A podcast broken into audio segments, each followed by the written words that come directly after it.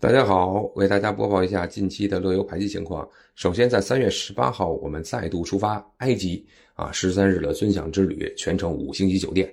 这次由李不傻带团啊，希望大家能让他有机会啊，去体验埃及的这个古文化的厚重啊。呃，四月三号我们出发，德国、比利时、荷兰，在郁金香盛开的季节，我们畅游这三个国家。啊，在五月十八号我们出发，东欧四国。啊，有奥地利、匈牙利、斯洛伐克、捷克四个国家啊。这个团报名的人数比较多啊，要报满了。所以说，这个有需求的朋友，尽快找我报名。然后五月三十号我们出发，德国、奥地利、北翼，我们经典的线路啊。去年我们已经走过了三次，今年在这个去年的基础上做了一部分的升级，那么以前的更精彩，然后内容更丰富啊。希望有兴趣的朋友也来找我报名啊。报名的微信还是。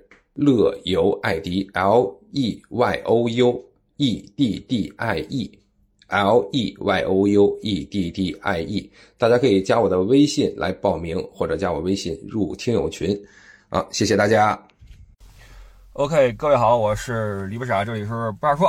今天录音的地方有意思了，我现在人在建水，呃，现在上午的十点二十四分，大家已经散开在古城里面去活动了。那我呢，依旧猫在停车场。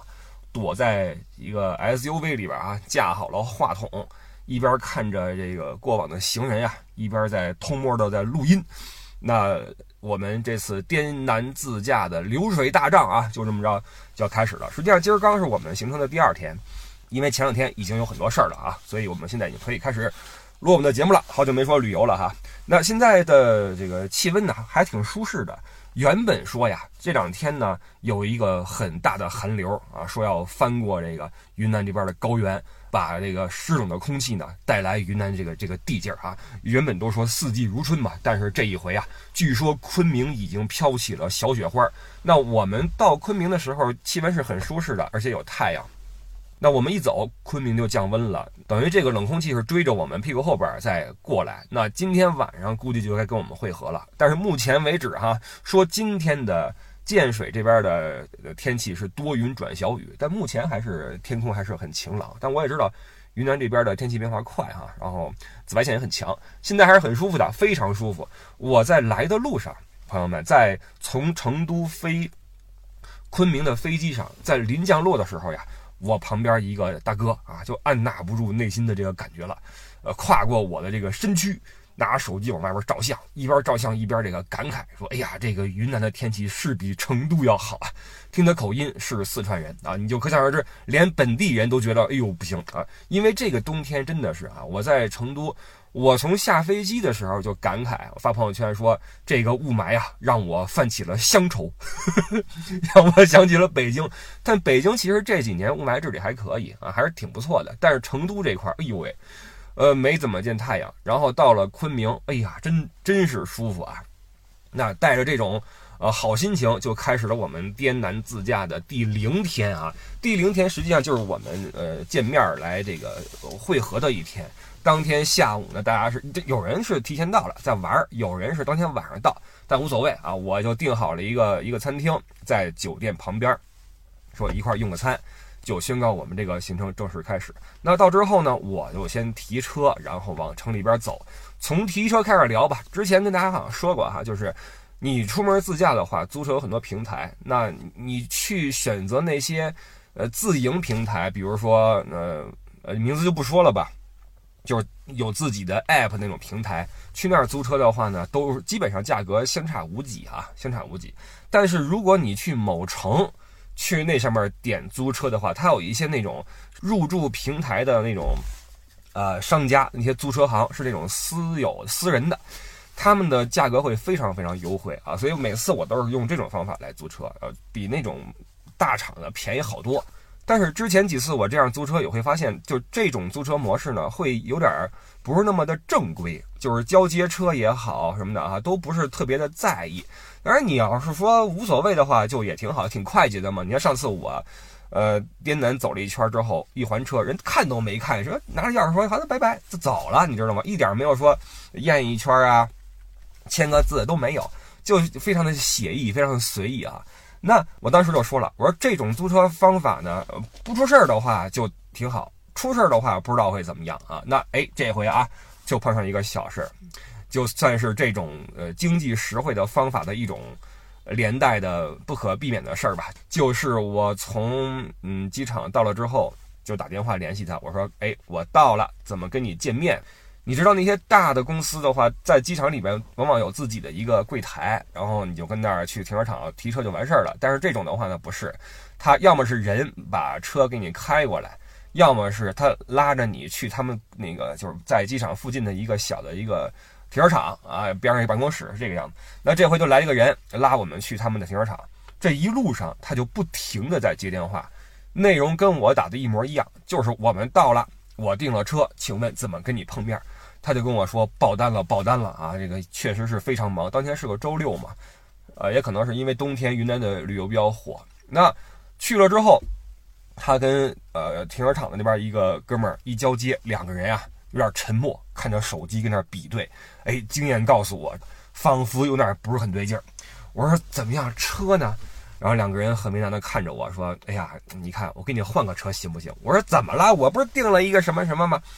他说：“你看这个，你订的是呃中午取，对吧？”我说：“对呀。”他说：“这车本来是上一个车主应该上午就还给我了，但是现在呢，他还在路上。”我说：“从哪儿来这儿的路上呢？我可以等一等。”人来一句说：“在从大理过来的路上。”我去，这太太离谱了。也就是说，那边还得有个三个小时左右才能到这块。我说：“那我可怎么等呢？”他说：“我给你换车。”我说有什么车我看看，万一换个更好的呢？他说这行不行？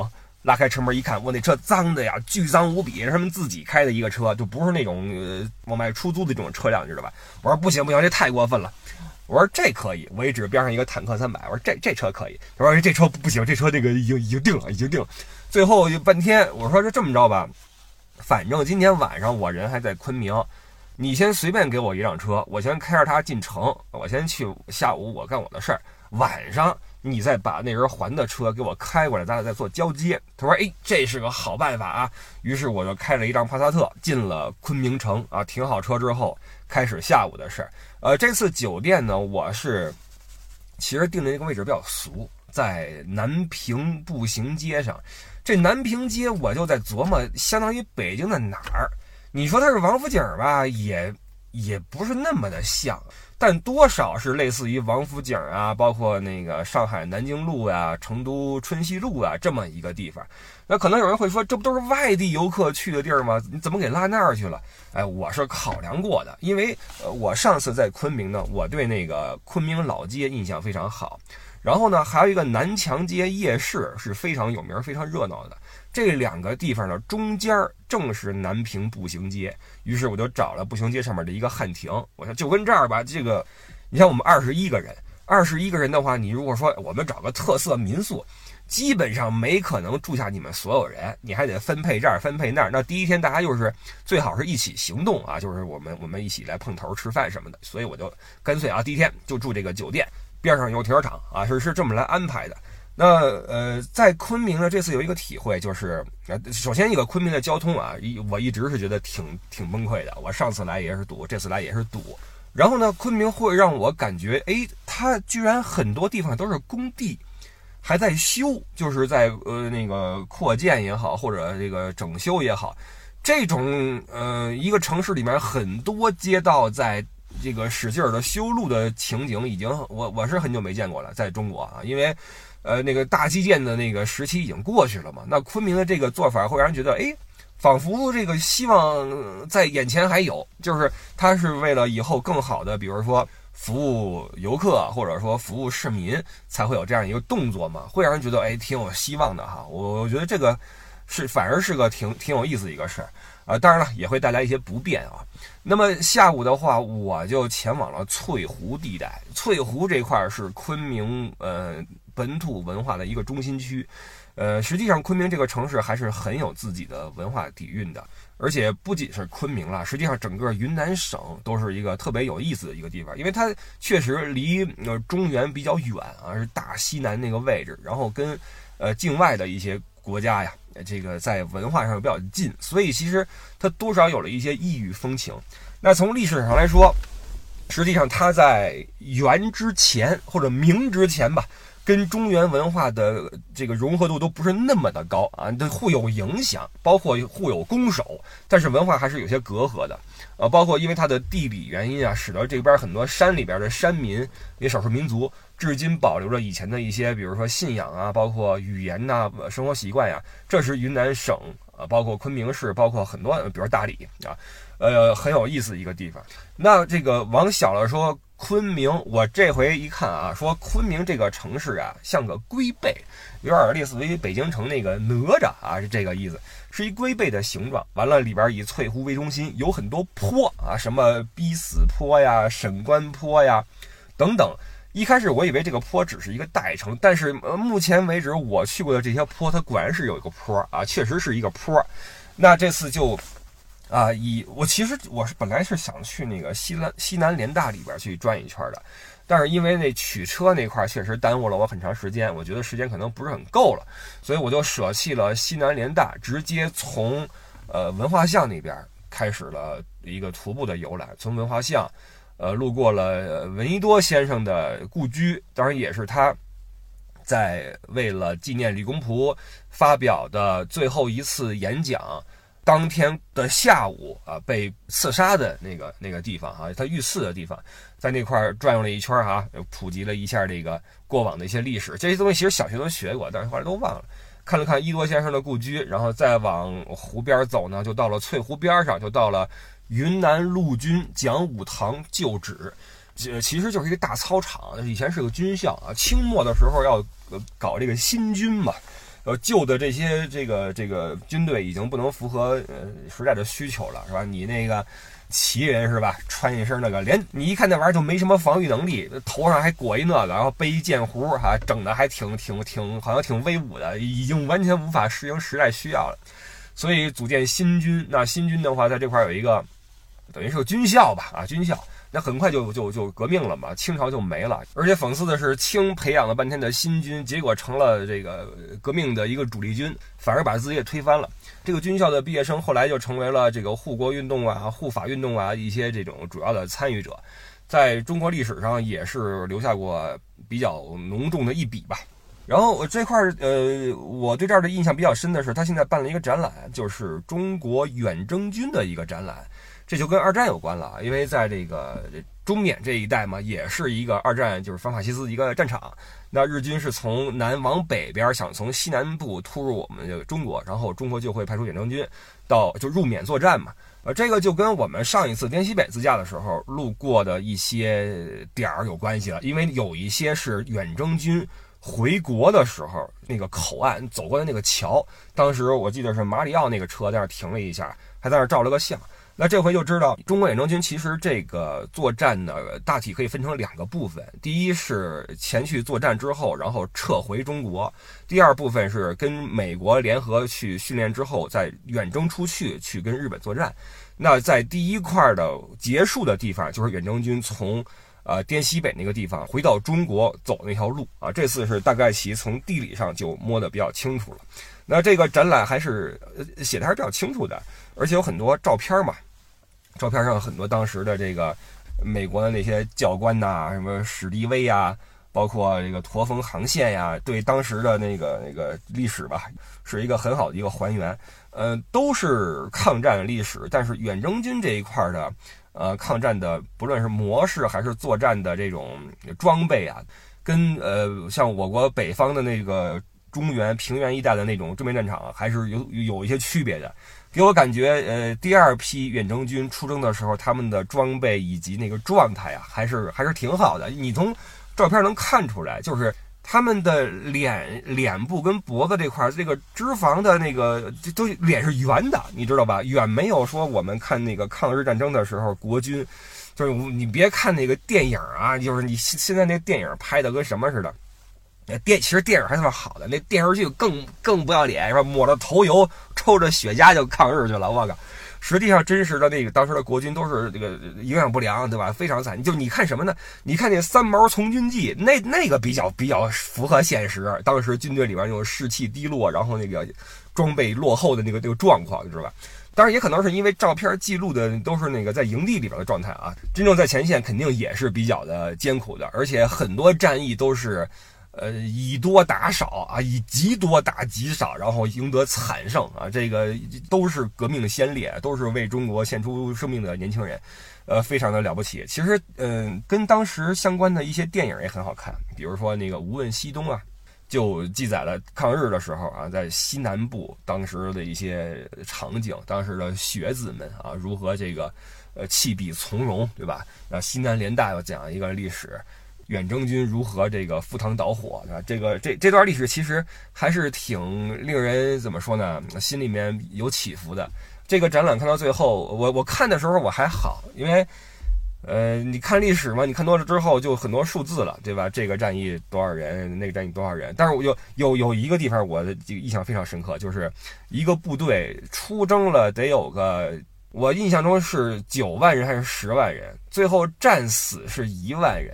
但是有六万多人是在被迫撤入了这种野林里面之后，就人就没了，就是因为瘴气呀，然后野兽啊、毒虫啊，然后呃饥饿呀，人就没了，这太可怕了。就多少万人就这样就死在了林子里面啊，这这个是也很令人心痛。那最后这个展览是有一个有一个小的一个雕塑，一个小孩子。这个小孩子的这个他的身份没有被阐述，他边上并没有什么介绍什么的，他这个形象都特别像一个小三毛的感觉哈，呃，穿的一身是非常不合身的一个军装，背着这个搪瓷的这个水缸子，还有那个水壶，还有一个那种布包，戴一个军帽，那个袖子因为太长秃噜着，就挽在胳膊上，穿一个那就腿上还有绑腿儿，你知道吧？就当时那种军人的那种绑腿儿。然后面带笑容，然后右手抬起来竖一个大拇指，哇，就就这个状态反而让你特别的那个难受，就是，这这是一种非常就是我们说的那什么一点革命乐观主义精神，对吧？就明明是一个特别艰苦的岁月，但是小孩子本身就孕孕育着希望嘛，代表着希望，然后他脸上面带笑容，然后竖起一个大拇指。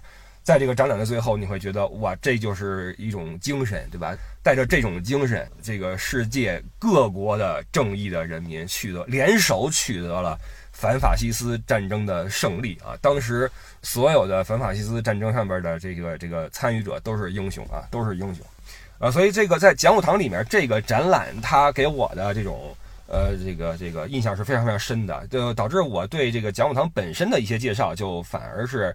呃，没有什么更多的印象了。呃，但是我这块儿拍了一个照片，是云南陆军讲武堂校歌。这个歌还是有点气势的啊，我给大家念一下歌词啊，不长啊。风潮滚滚，感觉他黄师一梦醒，同胞四万万，互相奋起做长城。神州大陆奇男子，携手去从军，但凭那团结力，旋转新乾坤。哪怕他欧风美雨，来势颇凶狠，练成铁臂担重任，壮哉中国民，壮哉中国民！勘探那世人不上高山，安知陆地平？二十世纪风潮紧，欧美人要瓜分。枕戈待旦，奔赴疆场，保家卫国，壮烈牺牲。要知从军事是男儿本分，鼓起勇气向前进，壮哉中国民，壮哉中国民！哇，这个真的是特别的有气势啊，特别有气势。然后我们我们出来的时候呢，运气比较好，正赶上了讲武堂他们有一个每隔一段时间会出来几个这个英姿飒爽的、身材挺拔的小伙子，身穿当时这种军装，蓝灰色的，有一个壳帽啊，然后有配有皮靴，扛着呃这种长长的一杆这个木枪。几个人一起列队在操场走一圈，然后在大门那块会有一个操练，呃，喊着号子，然后有一个我不知道这叫什么啊，就类似于军体操的带着枪那种的一种操练。我还录了个小视频发到群里面去了。整个这个云南陆军讲武堂是挺值得去一个地方，而且它很出片儿，它的那个建筑的颜色啊，用黄颜色。你知道这种黄色跟那个昆明时常都拥有的蓝天跟白云啊，特别的搭配，怎么拍都出片儿啊，所以那块拍照是很漂亮的。然后这个讲武堂呢，它又挨着翠湖，翠湖我估计是昆明人，呃，就是老是我我猜测啊，老昆明经常去的一个地方吧，公园嘛，对吧？但在这个公园，我没看到这个老年人在，比如说靠树啊或者吊树。我 我不知道这个这个行为是北京的大爷们独有的呀，还是北方大爷们独有的呀？就就往树上靠，你知道吗？然后吊在上边搁那悠，使劲悠。而且也可能是因为这翠湖这边这个树比较高，吊不着，不知道。但是边上有很多那种呃本地人自娱自乐，哇，太有生活了。呃，隔个几十米就是一个小 band 啊，就是那种小乐队。这乐队这有的是民乐，有的是西洋乐。哎，这太有意思了啊！唱点什么当时那种老歌哈，就是你能看出来他们是很享受其中的，就是既享受自己吹拉弹唱和这个这个这个演绎那个状态啊，同时也享受着呃旁边围观群众投来的这种目光啊，包括我在内，我就照几个照片，他们特别的有意思，就是。你知道吗？这个你看他们是不是沉浸于其中啊？就看他们的装备。这么说吧，你看那些广场舞啊，你别看广场舞好像是一个特别的接地气的平凡的这种呃行为，广场舞的领舞，你注意看他们的服装可是特别在意的，要么就是精心打扮过，要么就是统一的配一个什么装备，而且我据我观察，尤其喜欢统一佩戴白手套。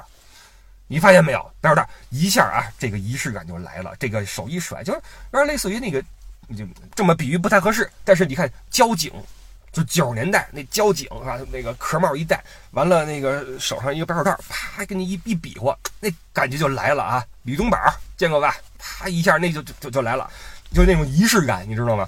他们就穿的特别的在意，当然这个这个在意呢，会略微有点诙谐，别就是。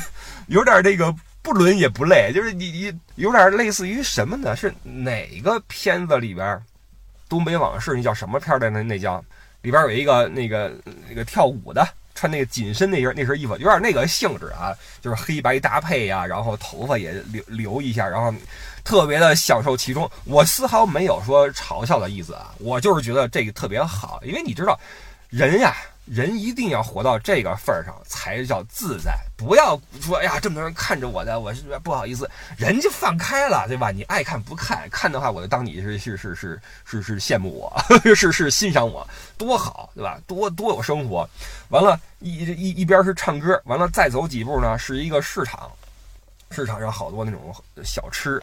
还有那个云南宣威火腿，一个大摊子，巨大无比啊！那个我一看，这不是那西班牙火腿那规模吗？大火腿啊，给你现切现卖。当然，咱也咱也没问价。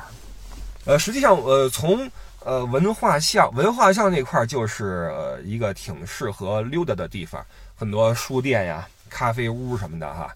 呃，走一走，走到湖边儿，然后再走到，就从那个湖的就湖北边是西南联大。